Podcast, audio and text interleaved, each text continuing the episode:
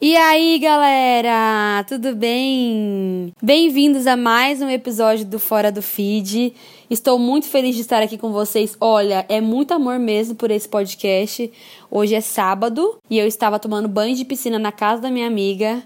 E aí eu tenho culto daqui a pouco e aí eu falei eu tenho um intervalo de duas horas sair do sol de 90 graus que faz nessa cidade de Campo Grande, Mato Grosso do Sul, só para voltar aqui para casa para gravar um podcast para vocês.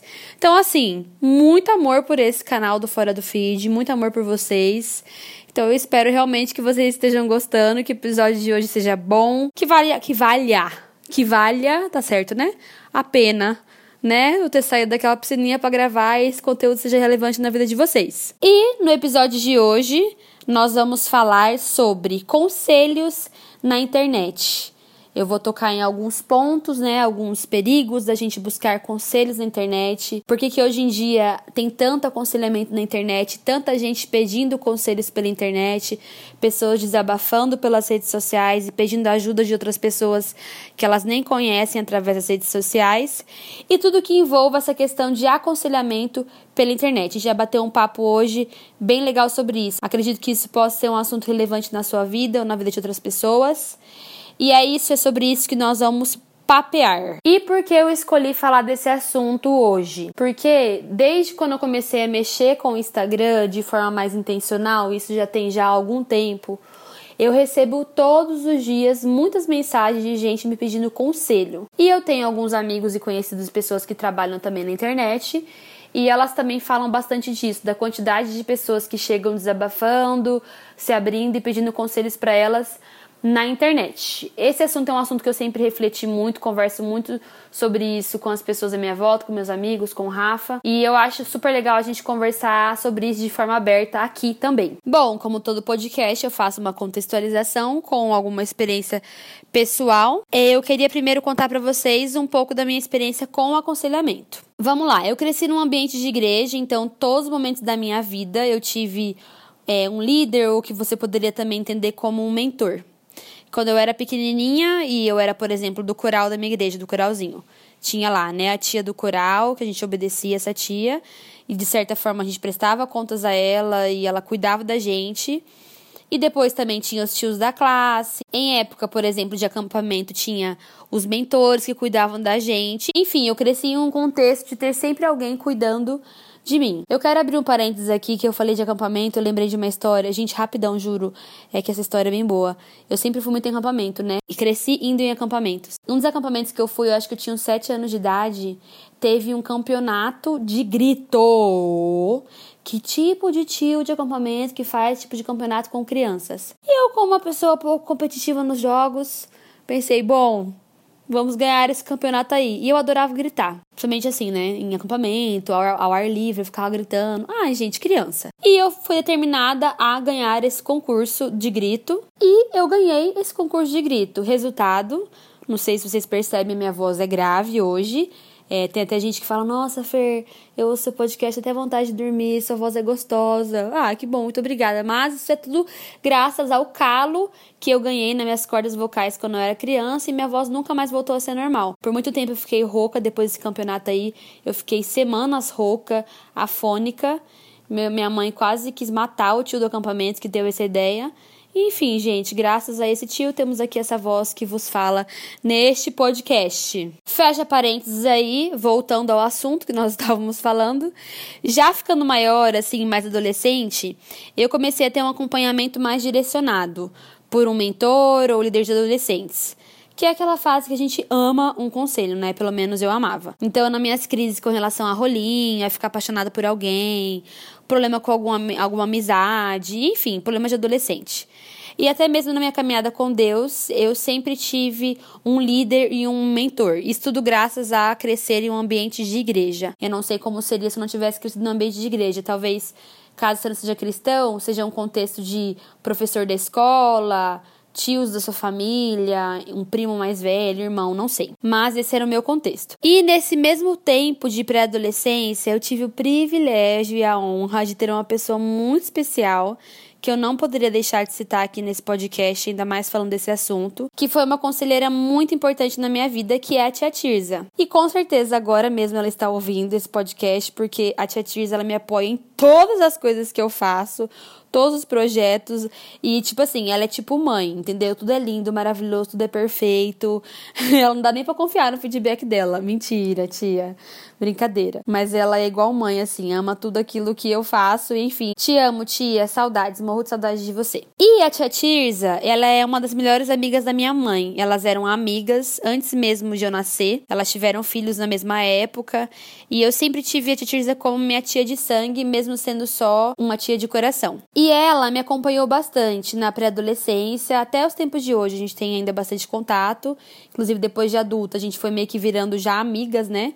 perdeu tanto essa relação assim de conselheira. Também deu uma diminuída na questão de aconselhamento, porque obviamente eu cresci, já amadureci, mas ainda assim é uma pessoa que eu sei que eu posso recorrer em qualquer tempo, que eu posso confiar. E a outra coisa é que também ela tinha bastante acesso a detalhes da minha família. Então ela sempre foi muito certeira no aconselhamento comigo, por me conhecer de verdade, por conhecer o meu contexto. E isso incluía, com certeza, né? Como todo bom aconselhamento, eu ouvi coisas que eu não queria ouvir. Foi com ela que eu aprendi a aconselhar também, isso é uma coisa muito legal.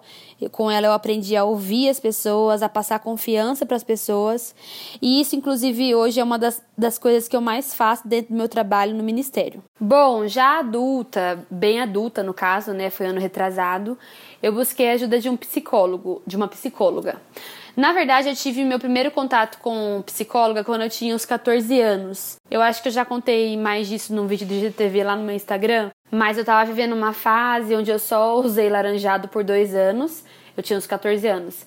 E minha mãe achou melhor me mandar para um psicólogo, não sei porquê, né? Mas a minha experiência foi péssima, porque a psicóloga era bem desinteressada, a gente não teve uma boa conexão e eu acabei não querendo mais ir em psicóloga. E isso foi bem prejudicial porque eu fiquei muito, eu fiquei por muito tempo sendo resistente a ir buscar ajuda profissional em um psicólogo ou psicóloga. No ano retrasado, eu tive uma experiência maravilhosa com a minha, que é a pessoa que me acompanha até hoje. E eu entendi a importância de um acompanhamento profissional. Por mais que eu tinha tido né, um acompanhamento durante toda a minha vida espiritual, o que foi maravilhoso em muitos aspectos, e sempre ter, ter, tido pessoas a quem eu prestasse contas e buscasse aconselhamento e caminhasse comigo, existia uma lacuna muito grande de um acompanhamento profissional, que no caso são coisas bem diferentes, um acompanhamento espiritual de um acompanhamento profissional. E além de eu ter sido uma pessoa que fui muito aconselhada e acompanhada durante toda a minha vida, depois de um tempo já mais madura, maior, eu também virei a pessoa que aconselhava outras pessoas e caminhava com outras pessoas. No pessoal, né? No ao vivo, pessoas que eu conhecia de verdade. E já trabalhando com o Instagram, mexendo com o Instagram, como eu já falei no comecinho desse podcast, eu comecei a receber bastante mensagens de pessoas me pedindo conselhos e eu vejo muito isso acontecer, assistindo stories de outras pessoas que eu sigo, a quantidade de pessoas que têm pedindo conselho, pedindo ajuda, se abrindo, contando da sua vida pessoal para pessoas que elas não conhecem. Bom, gente, eu queria falar com vocês então alguns perigos a gente buscar conselhos na internet, nas redes sociais. O primeiro deles, eu falaria que existem conselhos que têm que ser dados por profissionais. Por exemplo, quando a gente segue alguém que fala sobre algo, a gente julga que essa pessoa é apta de nos aconselhar com relação a esse assunto. Quando muitas vezes o que a gente precisa é de uma ajuda profissional. Eu vou dar um exemplo para vocês mais prático para vocês entenderem. Eu já recebi várias mensagens de pessoas me perguntando do tratamento que eu fiz para engravidar para elas poderem fazer igual ou me perguntando que tipo de tratamento que elas deveriam fazer. Eu jamais posso falar uma coisa dessa, eu não sou da área da saúde, eu não tenho acesso aos seus exames, eu não sei nem quem você é. Isso é uma coisa muito particular. E isso é uma coisa muito perigosa. Às vezes eu ouço alguém falando: "Nossa, eu vi fulana falando na internet que fez tal procedimento ou come tal coisa e por isso eu vou fazer também". Isso é muito perigoso. Porque, primeiro, cada um tem um contexto, cada um tem uma vida, cada um tem acesso a um tipo de informação. Por exemplo, às vezes eu falo para você, ah, fiz tal tratamento, faz também.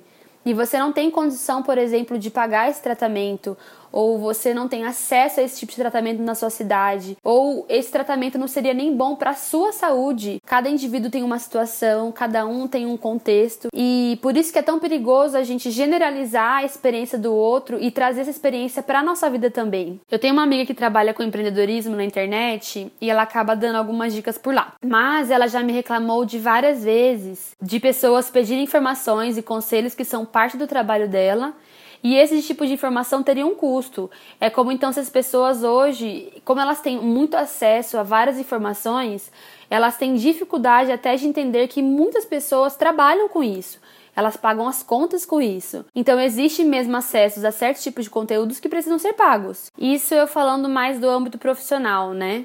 Mas agora, entrando no âmbito mais pessoal e da questão de desabafo ali na internet, às vezes as pessoas vêm desabafar algumas coisas comigo ali na, no Instagram ou por outro lugar, por e-mail, enfim, por sentir que elas podem confiar em mim. E várias vezes a minha resposta foi: Fulano, querido, querida, infelizmente você não pode confiar em mim porque eu não te conheço, eu não conheço seu contexto e nem você pode confiar em pessoas que você não conhece e convive pessoalmente. Então eu te aconselho a você buscar pessoas que te conheçam de verdade. Geralmente essa é a minha resposta. Primeiro que eu vejo um perigo muito grande quando alguém que eu não conheço e não me conhece me fala uma coisa muito íntima. Eu me sinto até constrangida, porque eu penso assim, tá bom, ela tá falando pra mim, que bom, eu ouvi, vai ficar comigo. E se ela tivesse falado isso para outra pessoa? E se essa outra pessoa de alguma forma fosse te expor para os amigos dela, essa pessoa tá tendo acesso a uma informação sua que ela não está numa posição de merecimento de receber essa informação tão preciosa da tua vida. Você pode correr esse risco, um da pessoa te expor para outras pessoas. São vários riscos que você corre quando você abre a sua vida para pessoas que você não conhece. E muitas vezes quando eu respondo isso para essas pessoas que elas não podem confiar em mim, para elas buscarem um aconselhamento de verdade, eu já recebi respostas tipo: "Nossa, Fer, mas eu não posso confiar em ninguém", ou as pessoas não me escutam de verdade, ou eu não posso contar com ninguém que está perto de mim. E é aí que eu acho que a gente entra num grande X da questão. Relacionamentos reais são assim. Nem sempre, e eu vou falar por mim mesmo, nem sempre meus amigos eles estão a todo ouvidos para me escutar, por mais que meus amigos sejam muito maravilhosos ou eles têm o melhor conselho do mundo para me dar. Eu me frustro com os meus amigos, eles se frustram comigo e essa é a vida de verdade. Esses são relacionamentos reais. A gente precisa entender que as pessoas que a gente assiste na internet e a gente tem até um certo tipo de admiração, talvez até por isso que elas nos passem confiança, elas nos mostram apenas uma porcentagem da vida delas e do que elas são de verdade. É um recorte, não é o completo. O completo a gente só consegue caminhando com amigos, com irmãos de verdade. Essas pessoas que estão ali na internet, elas não podem caminhar com a gente porque isso não é real. O que é real é nós construirmos e nos esforçar a gente construir amizades de verdade e relacionamentos reais fora da tela. E isso é um esforço mesmo de ambas partes. Outra coisa que eu vejo muito também é que muitas vezes nós queremos tudo mastigado, todas as informações sobre todas as coisas mastigadinhas. Quando existem processos e coisas que a gente precisa passar, para aprender, para entender e para saber como é. Nem tudo, nem toda informação, nem todas as coisas da vida nos é dado assim na nossa mão. Tem coisas que a gente precisa aprender quebrando a cara mesmo e aprendendo na marra. É assim que a gente amadurece. Esses dias eu li um texto muito legal, uma postagem no Insta, falando sobre esse problema das pessoas estarem substituindo, né, aconselhamento pessoal por aconselhamento na internet. E esse texto dizia que a gente sempre precisa buscar a raiz disso. Então, por que, que eu tenho buscado ajuda e conselhos na internet e não com meus amigos? Será que eu tenho medo de me expor com as pessoas que eu conheço e eu não quero me comprometer? Será que eu quero esconder algumas coisas e não quero me permitir ser conhecido por completo? ou me colocar numa posição de vulnerabilidade? Será que eu estou evitando um comprometimento real com meus amigos ou até mesmo com a igreja local? Tudo isso é legal a gente questionar. Todo o nosso uso da internet é legal a gente questionar.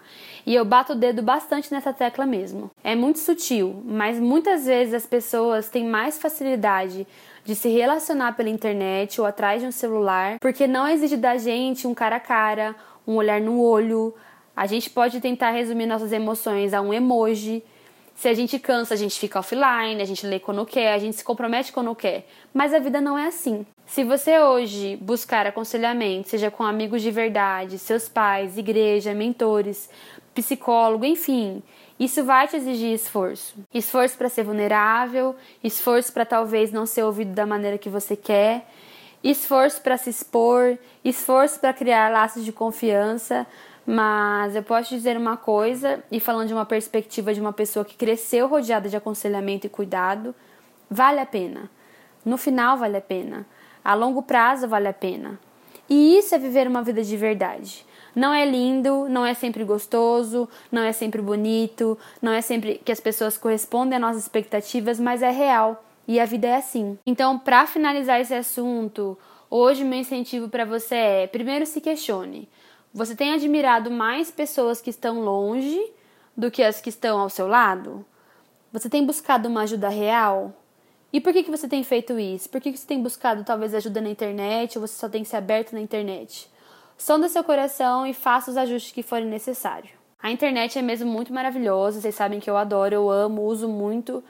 E existem pessoas que fornecem conteúdos incríveis lá, pessoas que a gente admira, é, enfim, podcast que a gente ouve, pregação no YouTube, stories de pessoas que sabem de muitas coisas, enfim, a internet pode ser mesmo um lugar muito bom de receber bons conteúdos, mas o meu incentivo é sempre a um consumo saudável da internet. Porque a linha da gente confundir as coisas, confundir essa vida com a vida real é muito sutil. Toma cuidado. E, gente, vamos combinar, né? Que nada substitui um colo de verdade, uma conversa olhando no olho, um brigadeiro maravilhoso dividido entre amigas de verdade, alguém para você ligar de madrugada.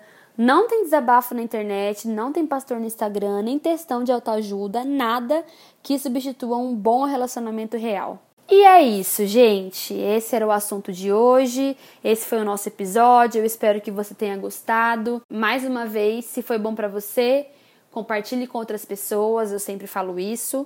Obrigada a todos que estão compartilhando. É muito legal ver o podcast chegando a lugares que eu nem imaginava. Esses dias eu vi uns dados do podcast e tá, acho que em mais de 12 países. Tinha Marrocos, França, Itália, Austrália, um monte de lugar. Oi para vocês que estão me ouvindo desses lugares fora do Brasil. Que legal que vocês estão daí me ouvindo também. E é isso, gente. A gente se vê no próximo episódio do Fora do Feed. Fiquem com Deus, questionem o seu uso na internet, a maneira como você tem consumido, aquilo que você tem ouvido, com quem você tem se aberto. Fiquem com Deus, um beijo e tchau!